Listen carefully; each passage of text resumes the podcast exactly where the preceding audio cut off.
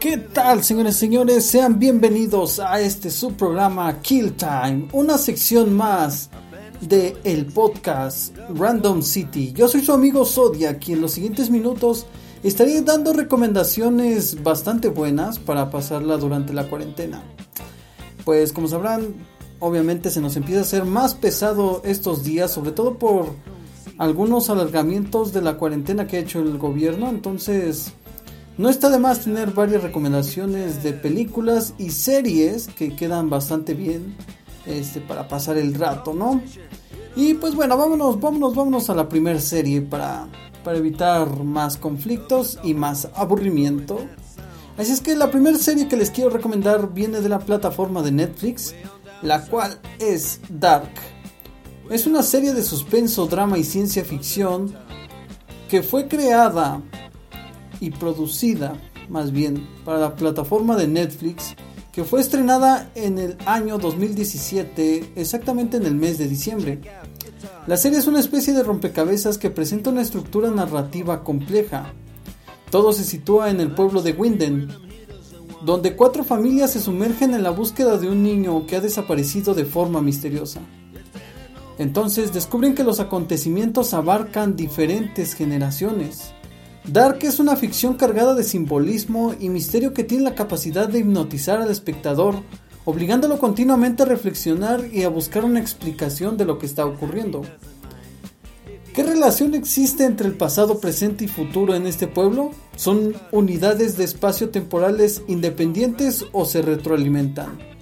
Es una de las narrativas que nos explica, que nos expone Dark.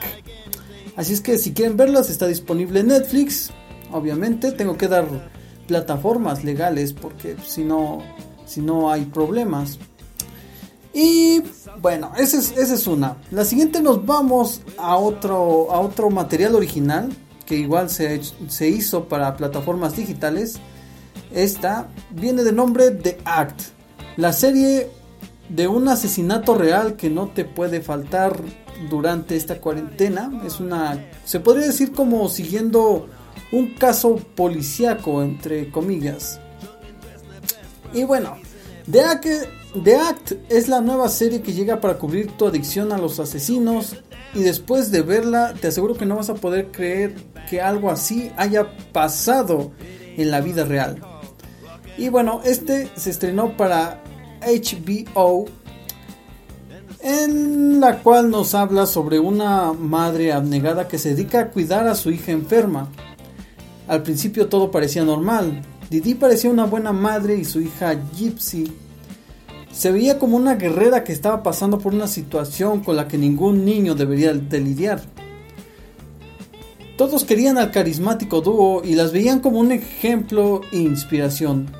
Pero un día Didi fue asesinada y todo apuntaba a que la culpable era Gypsy, quien supuestamente no tenía ni la fuerza para pararse de su silla de ruedas y mucho menos para matar a una persona mucho más grande y fuerte que ella.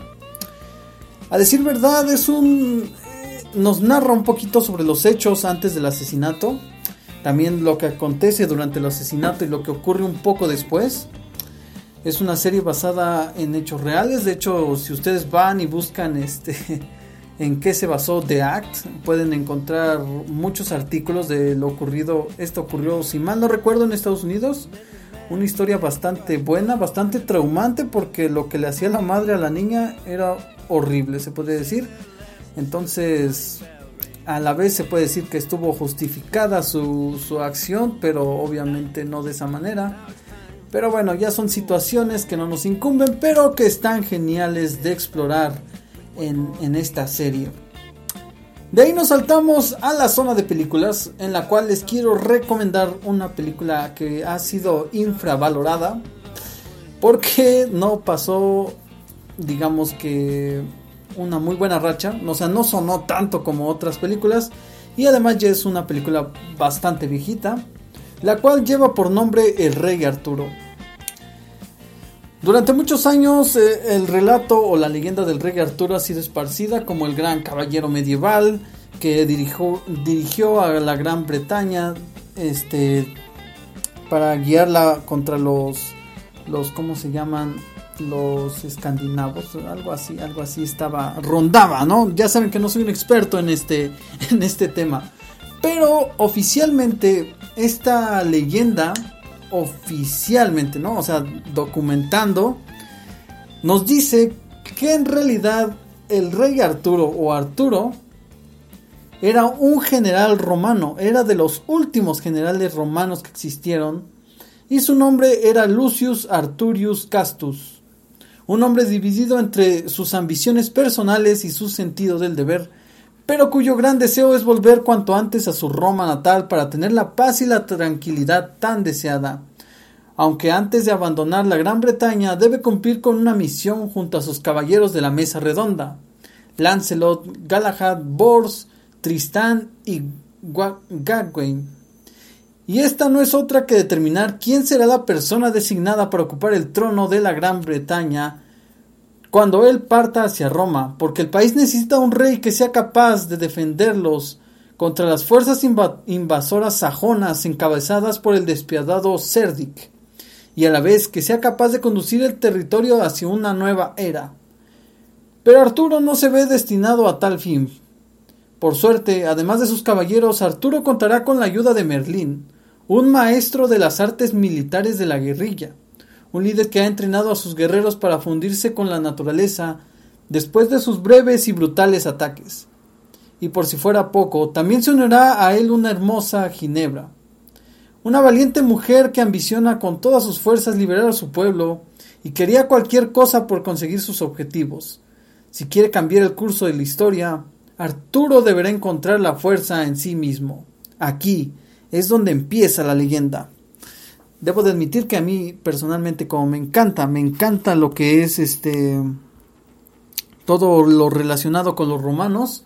Me gustó mucho, sobre todo porque cómo datan los hechos históricos. En realidad, si investigamos un poco, sí nos topamos con, con eso de que en realidad era descendiente de los romanos.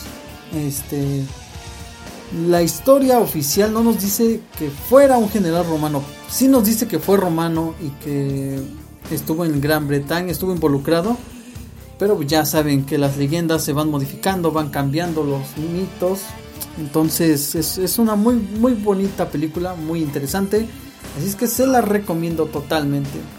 Y la segunda y última película que vengo a recomendarles esta semana es nada más y nada menos que Jojo Rabbit. Es una hermosa, increíble película que nos habla sobre una conmovedora cinta sobre la niñez y sátira sobre el nazismo. Esto nos habla sobre el odio y aquello que nos separa, o bueno, nos, nos separa, lo separaba y nos sigue separando en los tiempos actuales. Y nos narra la vida de Jojo, un niño de la Alemania nazi cuyo fanatismo hacia el régimen ha dado como resultado tener un amigo imaginario a una versión caricaturesca de Hitler, por así decirlo, dejando que su visión de la vida sea, ¿cómo decirlo?, contrapuesta, algo, algo así. Es, es una batalla mental que él tiene puesto que llega un punto en el que descubre que su madre le da asilo en su casa a una niña judía. O sea, imagínense un fanático nazi tener a una judía en tu casa y no poder decirlo. Está, está cañón, ¿no? Pero está muy divertida, tiene sus momentos, tiene bastante drama. Su final es bastante inesperado. Créanme que, que vale la pena ver esta cinta. Muy, muy bonita, la verdad. Si la ven en su idioma original está genial. Si la ven doblada también hicieron un doblaje espectacular que lo recomiendo 100%. Entonces, estas son las recomendaciones que les trae el señor Zodiac en, este su programa Kill Time. Así es, señores señores, este será rápido. Esto es rápido porque nada más tenemos 15 minutos para, para enseñarles todas las recomendaciones y hablarles y explicarles lo más que se pueda sobre esto.